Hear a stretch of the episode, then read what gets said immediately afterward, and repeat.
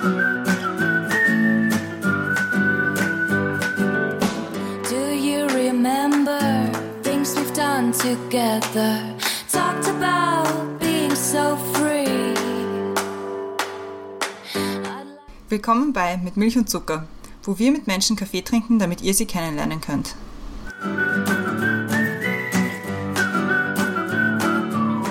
Willkommen zurück bei Mit Milch und Zucker. Neue Woche, neue Folge. Mein Name ist Christiane und im Zoom-Fenster über mir ist wieder die Brenda. Hallo Brenda. Hallo Christiane. And now I will switch to English because our episode today will be in English because we want to talk to our guest and she is from Bosnia and it's, her name is Azra. Hi. Hello. Hi. Nice Thank to you meet for you. invitation. Nice to meet Thank you too. for joining us. We're very excited to talk to you. I think you're on our list for a long, long time now. Okay, that's good to know. So, dobro večer, Azra. Dobro večer, Brenda, kako si? Odlično, a ti? Oh, super, super. See, I still remember some Bosnian. That, that That's huge be progress. It's like the, the most languages we had in one podcast. yes. but I'm going to introduce you to our listeners because then they know why we desperately want to talk to you. So, as I said, your name is Azra and you're from Bosnia. You're from Ključ, actually. Yes. Uh, and you worked there to support the city in the last 15 years. And that work includes project writing, fundraising, training, strategic planning. Um, and you especially special, especially specialize on working with young people so they can get a voice in, in the community and into the everyday life. So people are actually um, thinking about them. And in 2016, you were working on a joint initiative called Strengthening the Role of local communities in Bosnia and Herzegovina of the governments of Switzerland and Sweden, and which was implemented by the United Nations Development Program. And you were in, in that whole project. And I think when you look at the project, which I did, I think it describes your work quite good. I would say, but I think we will talk about that and what else we're going to talk about. Brenda will explain now with the topic. We thought as a topic would be good to talk to you about building and creating bridges, youth activism, and how to engage your community. Uh, we met years ago in Ključ, and I still remember the city. And it was I stayed there for I think three or four weeks during a language course, and was really an, a nice story. And it was nice to stay there and get to know the people and the town, and yeah. So that's why I'm still following you and what you're doing and Ključ because it's always a little in my heart. And we would like to talk about how to build and conserve and engage community and youth in your community in Bosnia and in Europe. What it needs not to only have an idea, but to create a system that works for communities and how in a country like Bosnia, with all its political and historical historical baggage, and to cut it short, at least I love to talk about Bosnia. I talked to a friend of ours that she was a guest twice in our podcast, and I asked her, what questions should I ask somebody from Bosnia and somebody engaged in work with youth in Bosnia. And she said, uh, just she should tell everybody in the world why one has to visit Bosnia uh, because Bosnia needs a lot more friends in the world. We're going to start with the questions to go first. Yes. And Christiane has uh, the first one. right. Are you ready? Yes. Okay. Radio or TV? TV. What actions can others take to make you happy? Oh, a lot of different things. Small surprises makes me happy. And children hugs as well. As a child, I wanted to be A teacher, actually. I'm inspired by My parents. the best advice I've ever been given. All of this will be sometimes will be tomorrow. Like everything what happens today will tomorrow be in past or something like this. Eurocrema or Nutella. Eurocrem. Which place in Bosnia should everyone visit? Ključ, of course. The most beautiful city in the world. What is your favorite smell? Perfume depends which one, but perfume special kind. I want to thank A lot of people, a lot of people, especially my friends, for supporting my work. How do you drink your coffee? Well, I don't know for how long, but I'm drinking coffee with milk without sugar.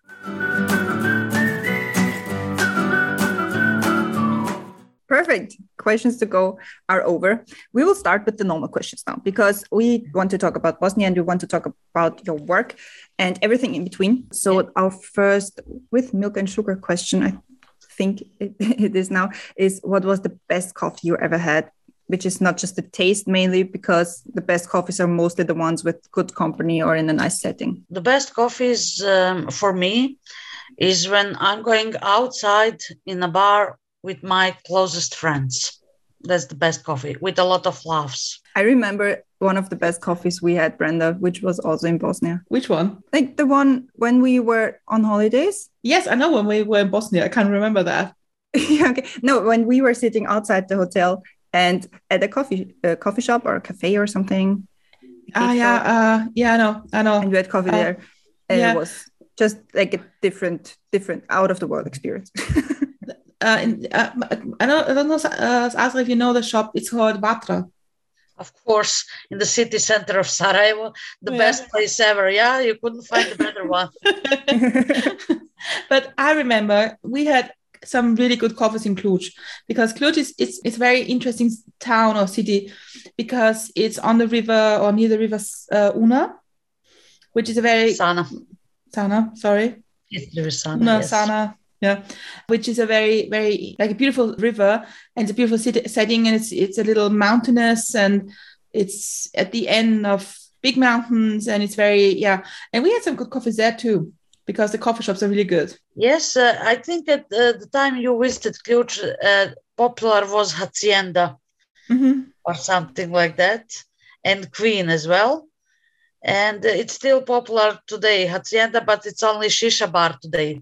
But every Saturday with my friend, I'm there for a coffee. the thing is, we stayed there for four weeks and we stayed in a house and it was a small group of people from Austria and Germany. And it was very interesting because after a couple of days, you think you know people there because the community just like, yeah, gave us a home a little. And people told us how to make Bosnian coffee. And yeah, I think Muki taught you that the, your cook there in the house. I think she was the one responsible. And uh, as I recall, a lot of people um, in Ključ at that time spoke German language, so you were quite easy to to hang with the community, to connect. Yes. to see. Yes. Yeah, yeah, but that, that's that's the interesting thing about Bosnia. I think everywhere you go, you meet people with a story, and it, usually it's about a story of speaking different languages, having lived in different parts of the world, and being very open to other people. Yes. Well, that's our hospitality. Everybody said, like, uh, whenever you go uh, in Bosnia, wherever, uh, the first thing is you will not be hungry because everybody will offer you to eat. You will not be thirsty because they will offer you to drink. And um, uh, kindness of people is something that we are proud of as a nation. So Mhm. we want always to deliver the best to our guests. So that that's Yeah. maybe what uh, gives us some positive in these di- uh, these days. Yeah, true. Uh, that that that's really true for Bosnia yeah? and for for Ključ especially because before before I went to Ključ, I was just in in Sarajevo, which is a big town. So you're a tourist there is different. But living you in a city like like Ključ for for weeks, you get to know people. Yeah, and you connect with the people. Yes. Then you you have a possibility to uh, better know tradition and habits and culture and everything. And we in small towns. We know each other, you know, people Yeah. do know each other. So every new face that appears in town, okay, the, this person is here like for a few days. Do you know what he or she is doing here? So that we, we are very curious to know more about some guests. that can be very, very hard if you live there and everyone knows what you're up to all the time. Well, sometimes it is, but it's it's very good. It's still small town. It's still like lovable place, peaceful place for living, at least. But we want to talk to you especially because of your work and your engagement in youth acti- ac- activism. Difficult word, Yeah. German and English. and uh, because when, when I met you, you just started the Youth Center Kosmos. Yes. This year we are celebrating 18 Don't years of it. I have to. This is like this is like a child that we nourished like uh, you know it's uh, like 18 years actually of Wow. existence. Congratulations. Thank That's, you. that's very impressive. Can you tell our listeners what I what did you do in the beginning and how did it involve in the center it is now? I was kind of uh, volunteer in different organizations. At that time, I was learning what is NGO, what it is actually. So I uh, was happy to have opportunity to visit uh, Denmark and their um, NGOs working there, and with the support of some friends um, from uh, Holmegård Kommune uh, at that time from Næstved in Denmark and the LO school from Copenhagen, Helsingor, Elsinore actually. So we established uh, Kosmos. For us, for me personally, everything was uh, new at that time. It was in 2004 but uh, some previous um, work of me uh, ever since i was like 14 15 years old maybe even younger i was always kind of a leader in this youth sector even when i was a refugee in denmark at that time. And then uh, when we decided to establish kosmos okay let's try let's see how this will go. And i remember like uh, the first support uh, it was actually educational support that we got from a uh, bigger youth association under the same sun from Jablanica. And they supported us in our first project writing. We didn't know what was the project. I didn't know personally what means the project, okay, how to write it. And then they educated us. Then uh, year after year, like it was like easy going, like some small activities, ecological activities, children uh, activities to work with children, some workshops, especially during the Christmas time and New Year's Eve when when we organized like we didn't know what to do, but let's organize sometimes some dancing for children. And then I started. Uh, uh, I got involved with this um, Mostar Friedensprojekt uh, association from Potsdam, from uh, with uh, late, late Andre Stanisavljevic and Emil Bender, and they actually gave me like the wind in my back to uh, learn more about um, youth work, about youth program of European Commission. And then I started like first as a participant. Also in that point, I didn't know what means like, okay, who, what is this state or uh, association like European Commission that gives to organizations money to meet people and that they play children's games. For me, that was children games like name games, team building games, ice breaking games. And then when you get into the topic, and I was surprised, I said, okay, they pay us uh, for travel, for uh, accommodation, food, everything is paid, and we just have to participate there. And I, I found it very strange. But when I got into the topic from 2007, then I actually knew and found out that this is the best pro- program that could appear at European ground, actually, in Europe for young people. I was young at that time, of course. But, um, and then I, start, I started to learn since like many years now cosmos became like uh, according to some researchers of our ministry for civil um, rights of bosnia and herzegovina we were number one in Bosnia for implementing this youth and youth in action program in our country because we applied and we actually spread the word about Kosmos and Ključ and made some stable partnerships.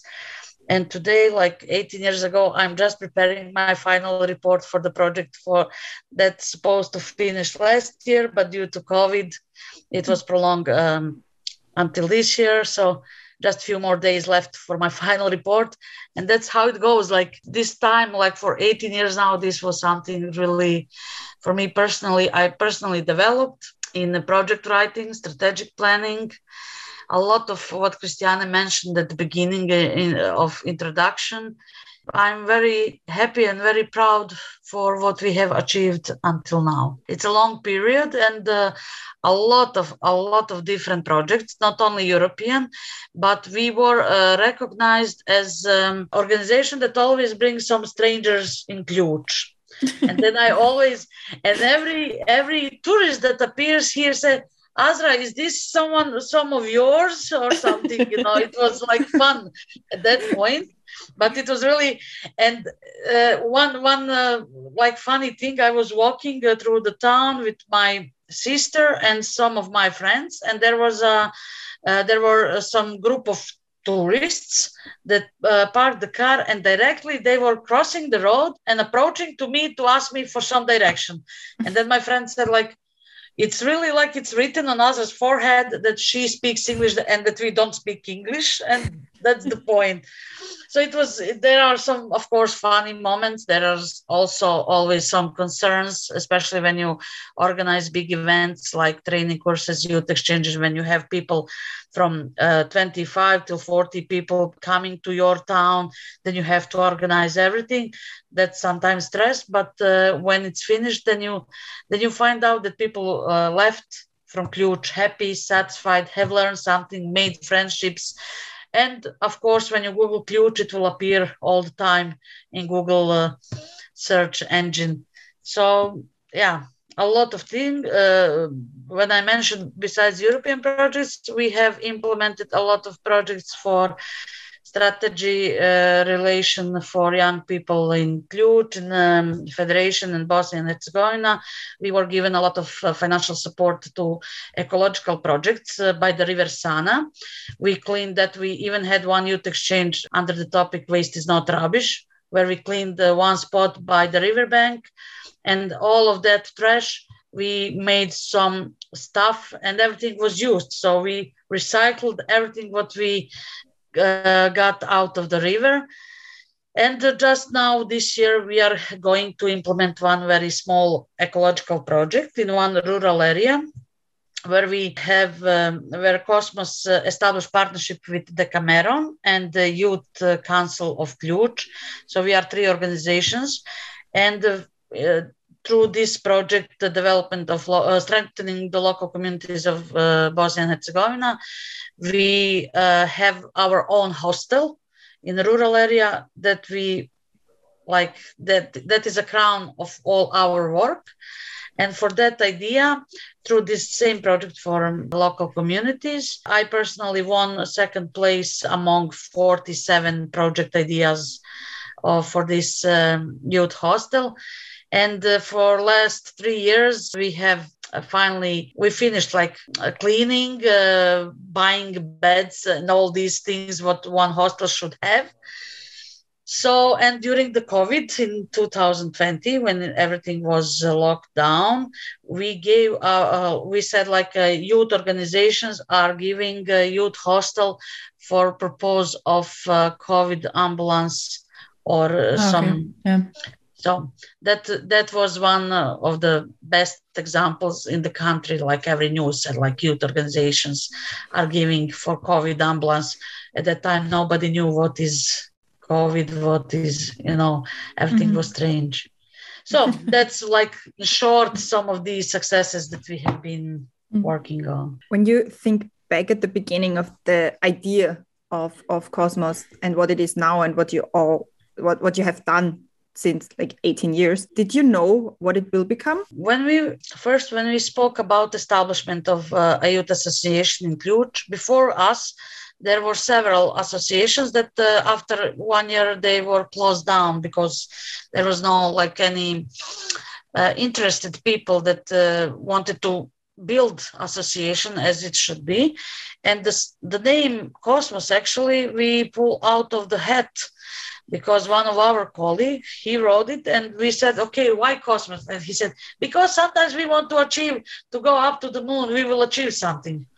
And then we really didn't know how everything will develop but uh, when we now compare beginning and how hard it was for us to get even an office free of charge from the municipality and there how to pay our bills electricity. We didn't have we we had dial up internet at that time used from another association. They gave us like place to work.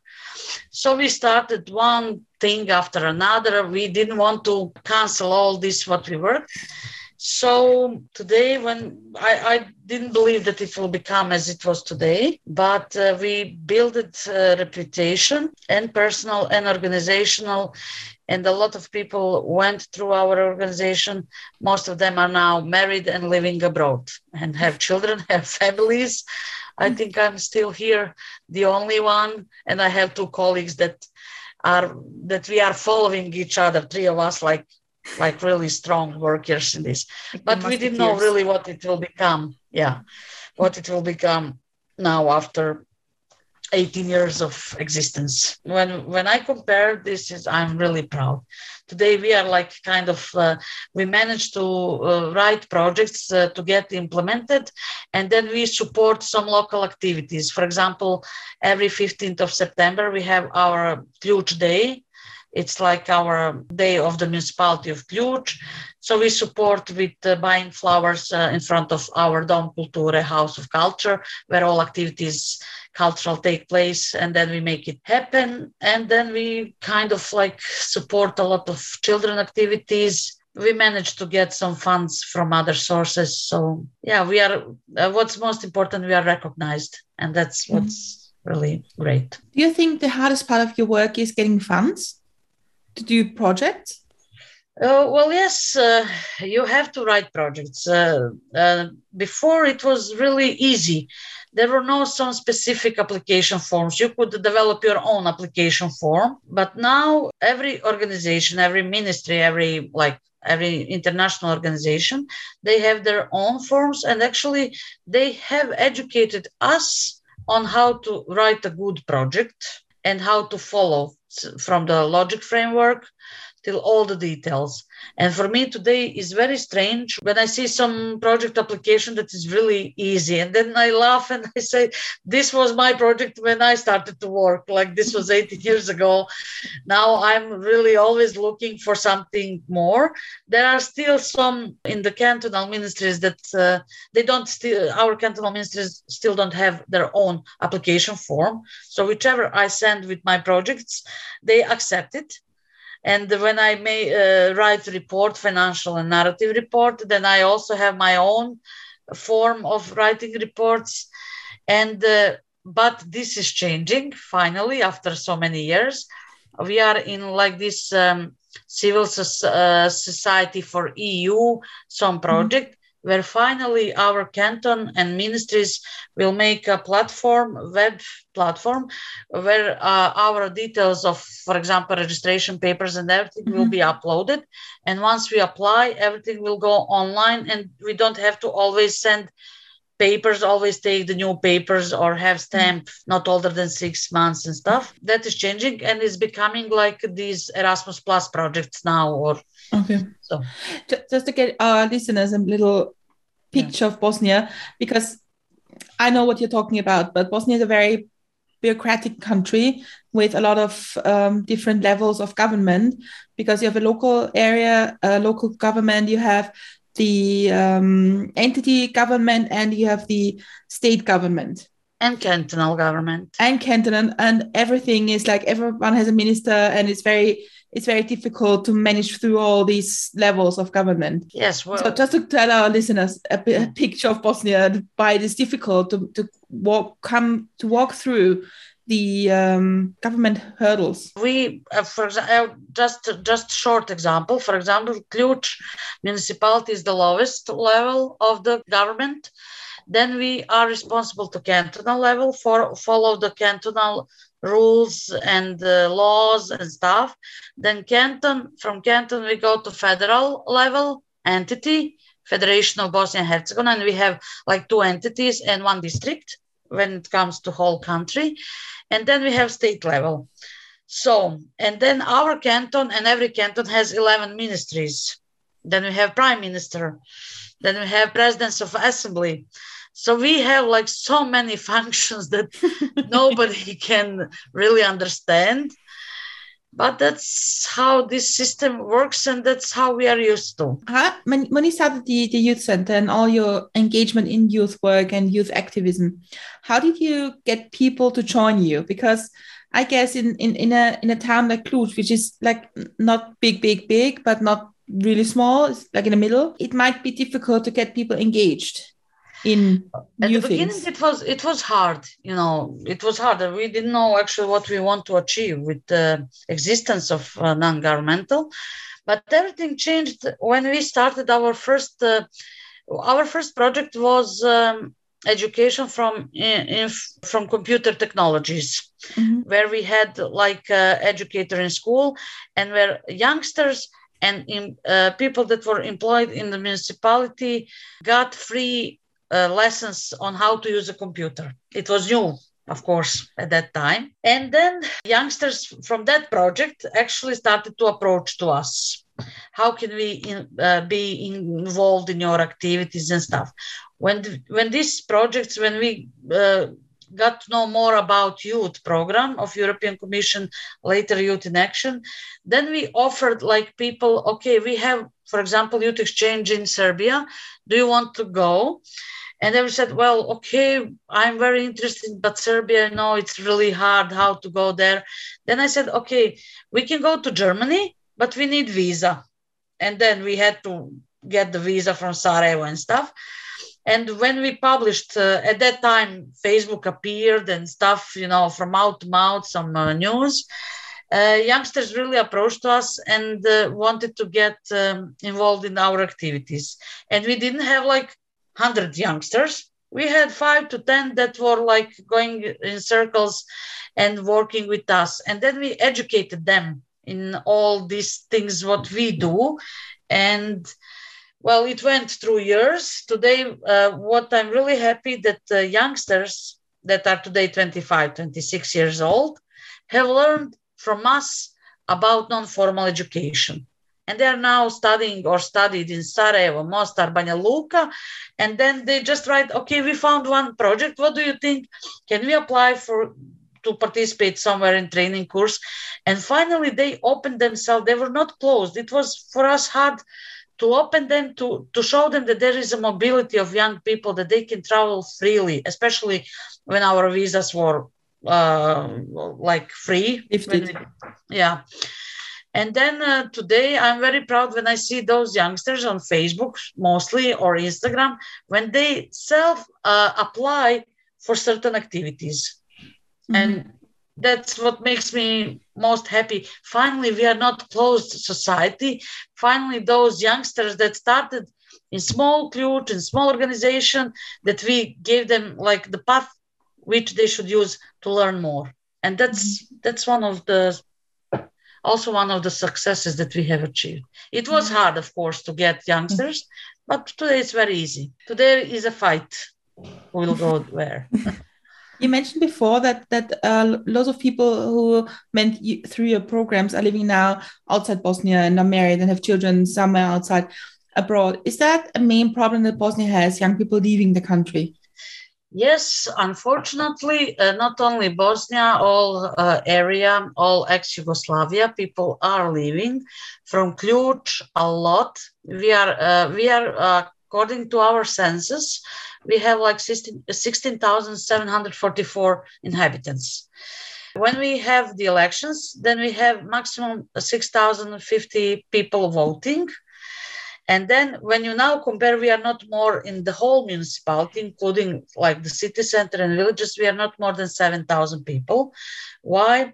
Everybody, when Germany opened their borders for um, uh, working power, all the youngsters went there and educated and non-educated, not with high education, I mean, but everybody went there and before like in before like 50, uh, 50, years ago people also went to germany to work in the woods in the minery or wherever but families were at home and they were coming like back at least once a month. Now if if a man goes to germany to work then he has according to law to bring his family and now the whole families are leaving town. Unfortunately from Ključ, uh, a lot of young people left. That's uh, with the families, with young families. And that that includes also my brother and his family, his wife and daughter, and they are now living in Germany. So me and my mom are alone in this huge house. So everybody like build a house for their children. That was our mentality to build a house for son, for daughter, mostly for sons, but now it's changed. Now daughters also get the cat, cut from the house. So everybody like were building these flats for their children, and now everybody left. So that's that's the huge problem that we are dealing today.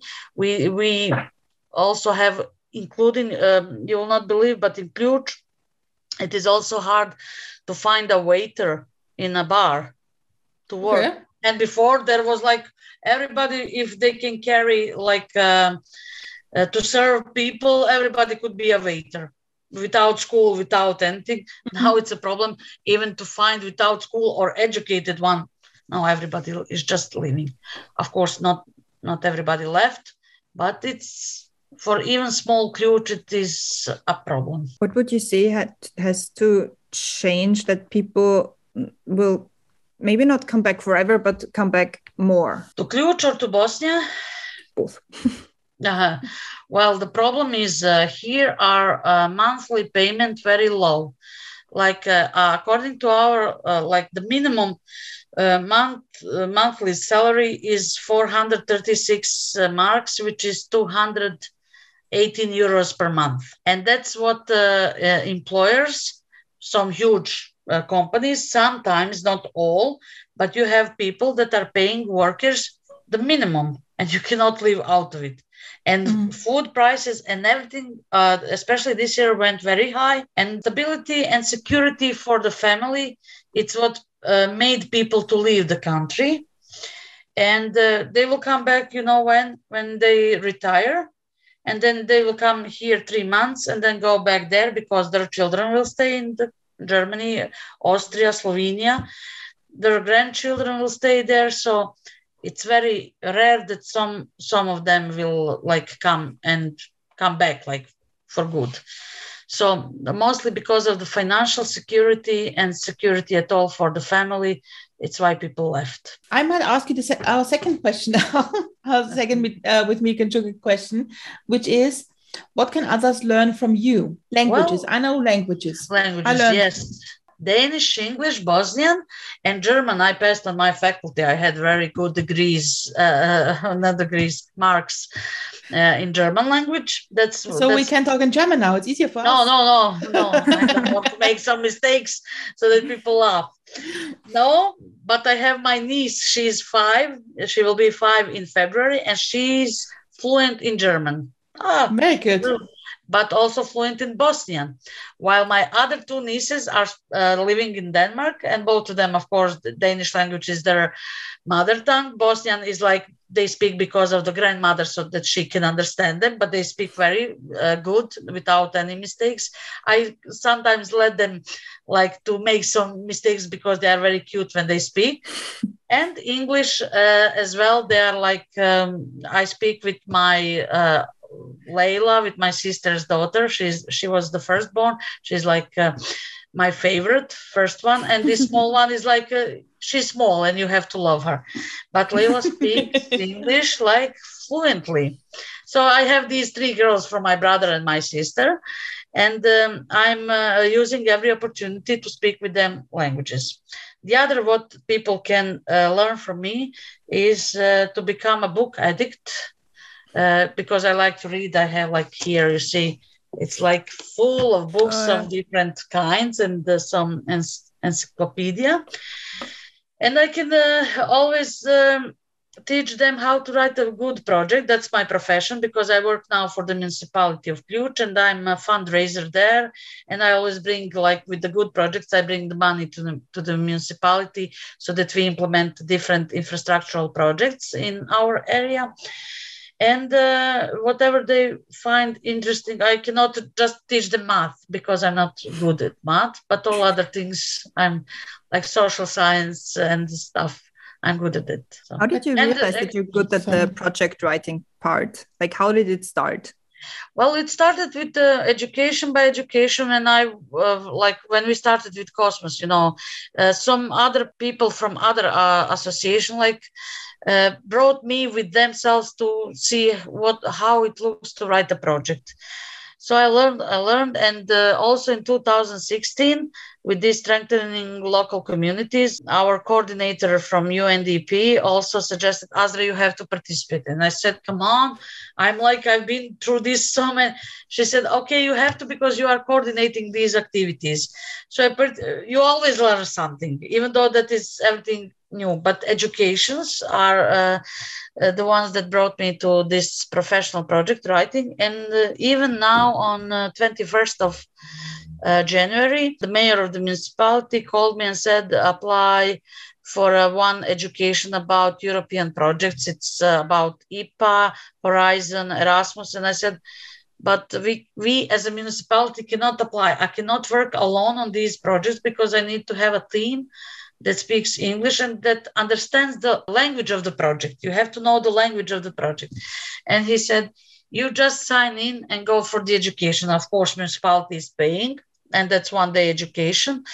So I will just go uh, to Sarajevo on 21st to see is there something that I have already that I already know or maybe I can learn something more. And all these project writing, especially within the Youth in Action Erasmus Plus for the for the young people, uh, that's what I got from uh, Mostar Freedoms project uh, from Berlin. Uh, they were my first starting point. Uh, they taught me actually how, to write project of this kind because it's a very, very huge amount, of, a lot of pages and pages of the project you have to write. But when you get into this, you just your mind works faster than you can type sometimes. I've, I've read about a couple of, of projects you did, and I find lots of them interesting, but one I find especially interesting because it's so different. And it was a project connecting people who were originally from Ključ, Ključ but not living there anymore with other people still living in Ključ? Uh, it was uh, maybe you found it one from the last year. That was my mm-hmm. idea about the project that I managed with my co- colleague from my office that we are working together and we are like mastermind, always talking and stuff. And then I proposed to him like, uh, meet your roots and he said what do you mean i uh, what do you mean with that and i said in english it sounds very nice meet your roots then when mm-hmm. we translate it to bosnian it's a bit different but it has something similar. And he said okay what do you want with that? And i said i want this project to be as a part of strategy of municipality of Ključ and it's to connect um, children that are third generation born in outside bosnia with children that are living in Ključ and going to school here so that they are brought together to speak together, to make some drawings. First, we start with this, and then I I hired an educator, a teacher, and she like introduced all these people to first uh, to these children, I would say children, uh, about the Bosnia, about Ključ, so that they know historical and cultural background where why are they included not only because of aunt uncle or grandparents so that they know wh- why is Ključ very important in history and then they got together and it was a very positive positive project with a very small amount of money that we implemented. And uh, i'm planning also to do it next year this year actually during the summer because during the summer a lot of uh, our people from Ključ are coming here. During the summer we have like more than 30,000 people in the city so it's and a lot of different activities. Mm-hmm. and that's just, sorry just to give our listeners a little perspective perspective of Ključ Ključ mm-hmm. lies directly on the border between the now federation and the Republika Srpska third part of Bosnia and there was a lot of war going on there in the 90s yes. yeah it was very hard fought for yeah. and so people left like your family you left for denmark you told that before and so that's that's why a lot of people originally from Ključ, now third generation, are not living in there anymore because it's war hit Ključ very hard twice. Yes, the war is the hardest part for us. Mm-hmm. When I left Ključ, I was 14 years old. It was in 1992. And then I lived in Croatia for six months. And from Croatia, we went uh, to Denmark. Uh, just luckily we weren't planning we we thought that we will leave Ključ for one month and then come back like the war will be over but unfortunately in Ključ here uh, in 1992 there were a lot of uh, civilian civilians that were killed. In uh, one village like 12 kilometers from here 265 civilians where the youngest was a baby of uh, four months old and her brother of five years old and then all villages around Ključ, rural areas, they are all connected to the city center, but they are all like roads are very approachable.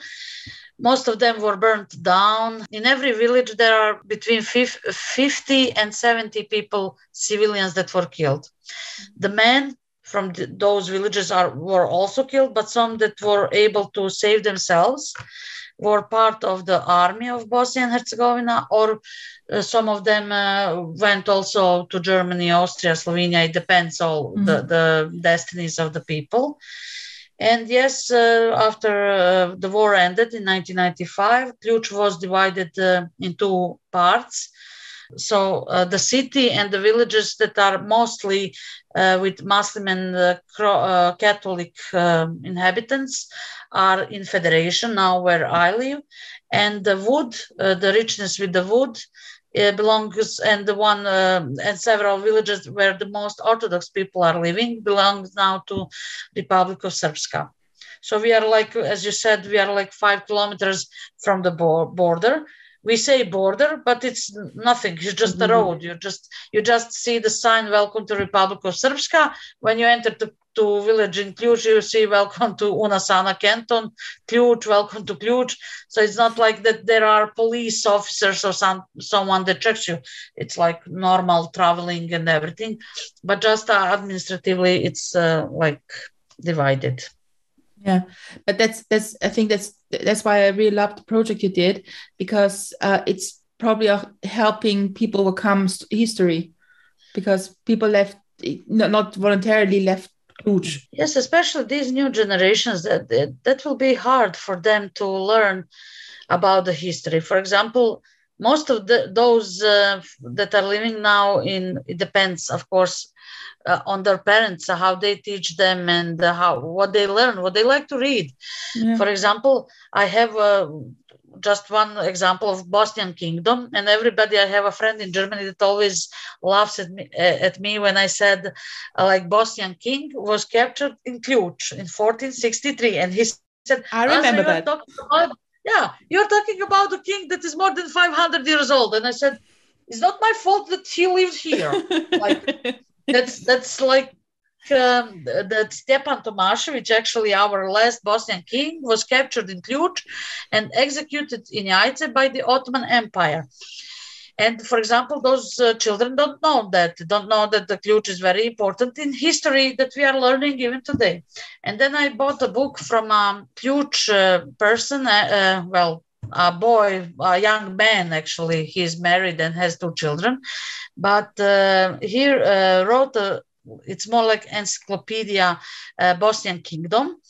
And it's really beautiful book about history of Bosnia, especially with the dedication to Ključ, because his father was killed in one of the concentration camp, and he was history teacher. And now our high school is uh, called uh, Mixed High School Omer Filipovic. So to shorten, at the, the end of this book, when I pre-ordered, you could uh, write uh, your name like that you have this book and they like publish it and everybody that pre-ordered has its own name like the list of names who ordered this book uh, uh, bosnian kingdom. And then i told to my nieces uh, from denmark and i said they were like it was like four years ago and i said when you get older you see your auntie bought you this book and it's written Leila and Dacia, your name and surname. And then uh, when you get older, when you start to read, you will remember like aunt bought us this book. It's very good to know about history. And when I gave them like the total introduction and uh, everything, and they said, Azra, but we don't like history. We are not into it. And I said, okay, waste of money for you for them, but but, but sometimes they will become. They will come yeah. still yeah i think that's really cool because like looking at it from an austrian perspective you don't learn anything about bosnia about war there or anything like that even if you have friends um, with a family from bosnia and if they get to learn about where they are from and the history of the town where they're from they might tell it to you and then those the history will like be Continue. spread yeah. yeah they will know the truth uh, at that time they actually it has to be told. Uh, we we Bosnians have uh, sometimes a mentality to accept uh, other cultures and traditions uh, better than our own. Sometimes it's it's in our mentality. Oh, my child is very good in school. My granddaughter, my grandson, you know. But does he know about um, history from original from where the, uh, their parents uh, are coming from. That's what's important. That's what uh, people, uh, Bosnian people that are living abroad, really should learn their children to know. And I was surprised. I met, uh, I had a visit from uh, one uh, young man from Norway. He was, he came from Oslo. He is Bosnian, also from Ključ here, his parents, and he was studying in Sarajevo private university. But he was so, he really uh, was uh, affecting me positively that he wanted to know more. He was, uh, this hunger for knowledge is something what I appreciate with these young people. Yeah. yeah, but and but if a lot of people who left uh, uh, Ključ and Bosnia uh, during the war, they might not have thought about coming back anymore. And it's um, I came probably, back. Yeah, you came back, but lots of people didn't. Like, yeah.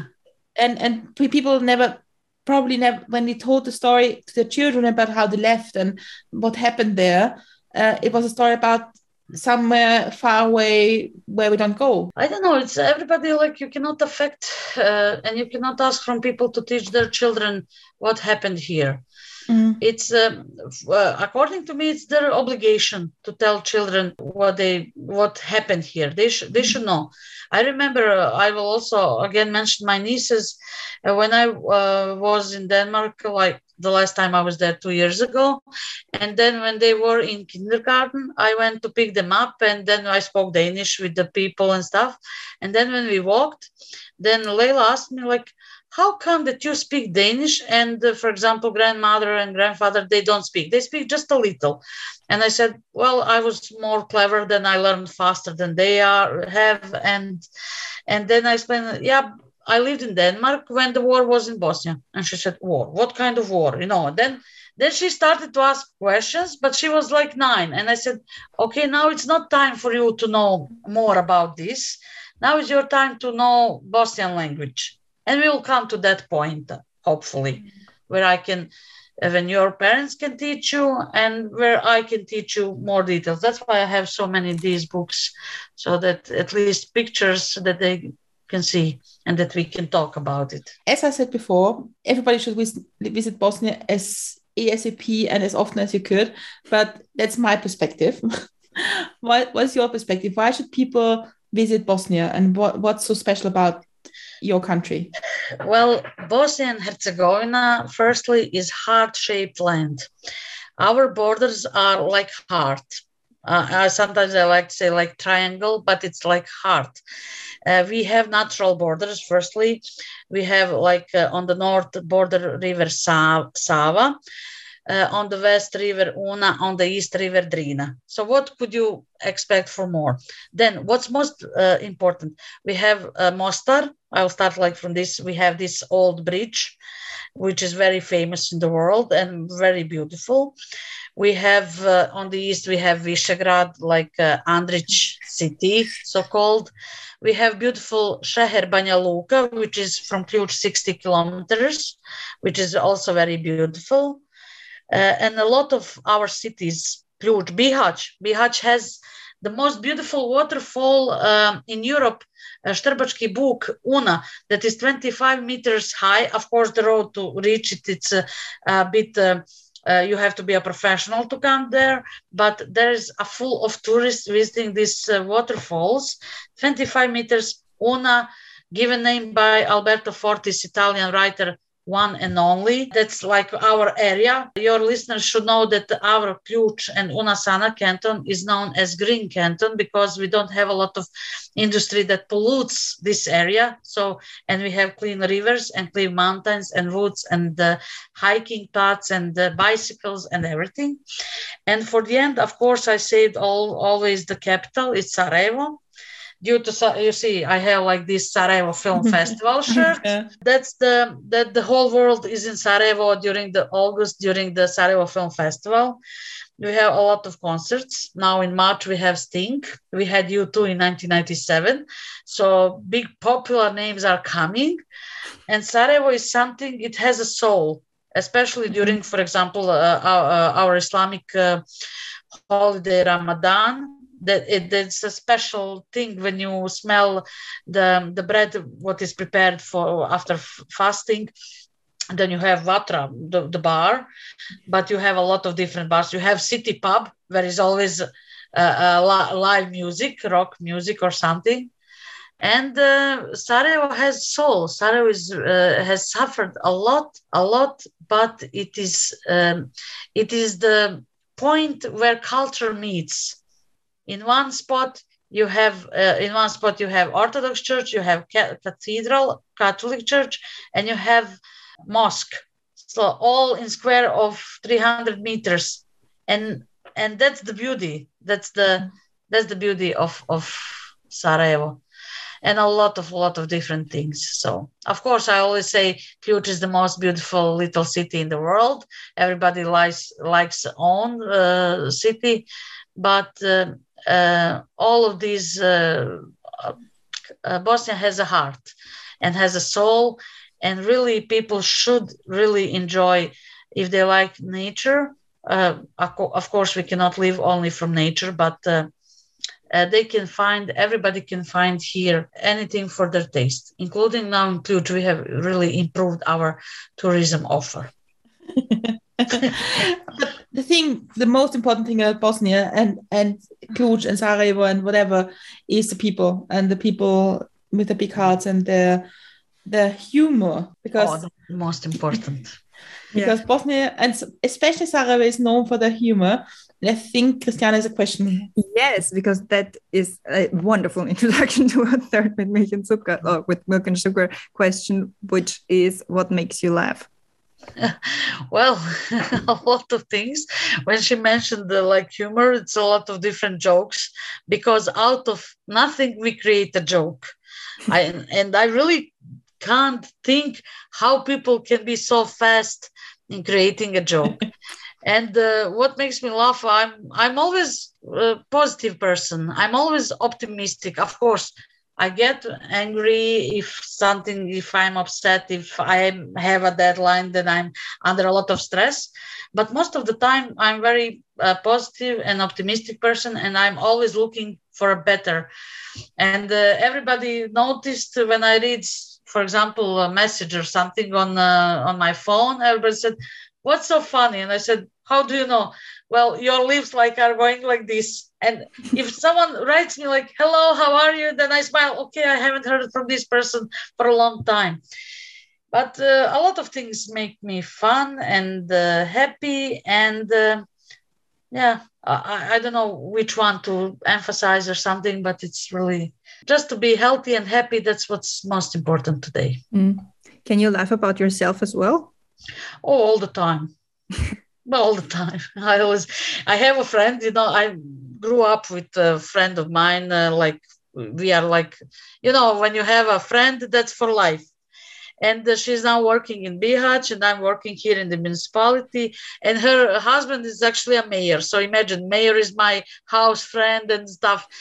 You know how in Bosnia we are we are very strict with this. We respect politicians, we respect everything, but you know he's a friend. Of course at work we are official. And then i always like uh, when we write on whatsapp or something um, uh, then i she asked me something and then i reply to her and then i started like five or six different topics. We start in one conversation. She said you are crazy. I'll kill you. Like you always make me laugh. Yeah and then, then and for example today i'm supposed to pick uh, up um, for her one paper from the tax office and she said, "Oh, they call me Zaza or Zaz." You know, like Zaz, not the one, uh, the singer, but it's good to be compared with her. And then she said, "Oh, you are the best!" Like, and I just wrote, "I know," and she said, "I'll kill you for that." Like, you know, but you told me I'm the best, so I said, "I know, okay, I, I accept it." You know, so so different things, yeah. I will la- ask you that our last big uh, with Milk and question, which is let's travel five years into the future together. It's now the year 2027. Yeah. And what happened in the best way it could go in the last five years in your life? I have several actually. I thought about it really a lot. Maybe change a job and work for some kind of ministry on the department for the project for the not writing but receiving projects from other association and evaluate them and uh, uh, compare is it a good or not and uh, accept that's one of my like thoughts the second one is actually i have this um, and everybody knows me about it. This is my this kind of crazy wish to visit United States of America, and that's my wish. Like since I was um, eight years old, maybe I don't know. Uh, of course, if someone is covering this, I cannot afford to pay by my by my uh, pay, uh, monthly payment. Uh, and everybody like in this point laughed at me because in uh, primary school i learned russian language before the war in bosnia and i was very good at this and uh, the whole time in my neighborhood here now like older friends said like you were always carrying um, a dictionary of english language and you always like was do you know what is this name in english and this and this? And i, I was probably obsessed uh, at that time. And uh, five years i'm not planning to get married. I'm not so that crazy yet because here is um, like tradition if you're not married by 22 then you are old lady it was like something but i don't have this wish to get married or to i don't know you never know what will happen but um, i see myself either changing working position to a better, of course, or to move somewhere. Uh, I always wanted to move somewhere outside of Ključ, but when the time comes, I'm canceling this. I'm still here because I'm maybe too much in love with my country. What else? Just travel. I hope that my mother will live long enough to show her what uh, I wanted to show her you know mm-hmm. at least uh, at least one time to visit sister in denmark she is now mm-hmm. like 67 years old and uh, she is really not ill ill but is having um, you know she moves and everything but the health is not yeah. very well so last year i uh, took her for the first time in turkey in istanbul and i think that was uh, something that i did uh, like really giving her joy because my father uh, he was handicapped and uh, she is like uh, she was taking care of him for 10 years mm-hmm. after diabetic disease and uh, when he died and she was ill and she had some surgeries so after she recovered so i wanted to give her this opportunity to visit turkey and probably in april this year i will take her to denmark to visit my sister at least and uh, if not then i see myself like other changing job, as I said, traveling, and uh, not writing, but implementing a lot of different projects, at least, especially especially in Ključ. You know, I'm I'm now in this a moment of um, um, brainstorming what is the next thing that we could change here. This year for example also kosmos implemented it. We had like ice place for uh, for ice skating or how it's mm-hmm. called like flat uh, this thing mm-hmm. for the first time. So imagine like this full bunch of children on the ice uh, flat thing.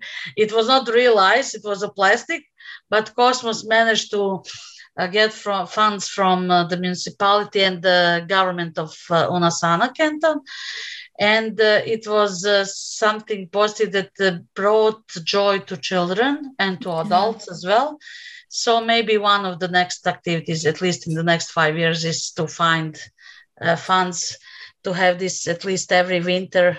That we it was it costed a lot, but to have our own so that we install it for the children so that they enjoy. At least this is what we can give them today. Yeah. Is there one project where you think that's in your mind like for years now and you want to implement it at one point? Well, I always have sometimes, um, I'm always thinking about like what to do. I want, uh, I would say when I was a teenager, uh, 14, 15 years old, when I lived in Denmark during the war, I really visited Denmark, the whole country of Denmark, especially these thematic parks and uh, fun parks and stuff. And I think what I always, you know, when I write project, I always see in future how it will develop. Uh, I know that it's not possible, but one uh, small thematic park with uh, not like playground, but something uh, that children can experience, something that they didn't uh, have opportunity to do here. Mm-hmm. You have children that their parents are taking them to Sarajevo, to Turkey, to Germany, you know, but that's when uh, whose parents are working But what with those children that are living here in two houses without parents, that are in orphanage? Then we have uh, children that uh, whose parents are not employed or living from social help support. So maybe to make this like open small place for their like everyday activities. This is something mm-hmm. what what I might if I if I find support, uh, not only financial but also this creative support uh, that I could implement in the next year years to come. We'll see. You just have to dream, dream on mm. the whole time.